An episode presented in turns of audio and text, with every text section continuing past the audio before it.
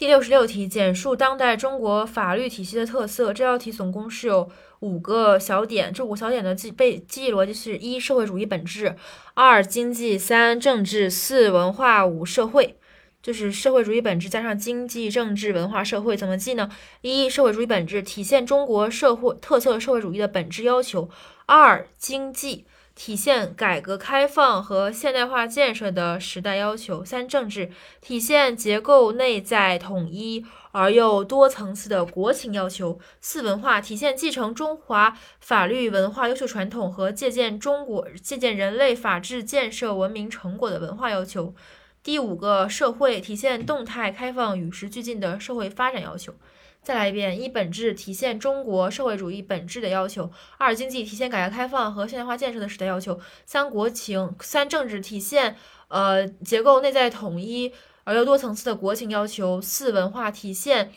继承中国优秀传统法律文化和借鉴人体体现继承中国法律文化优秀传统和借鉴人类法治建设文明成果的要求；第五个，社会体现。文化要求，第五个社会体现动态开放与时俱进的社会发展要求。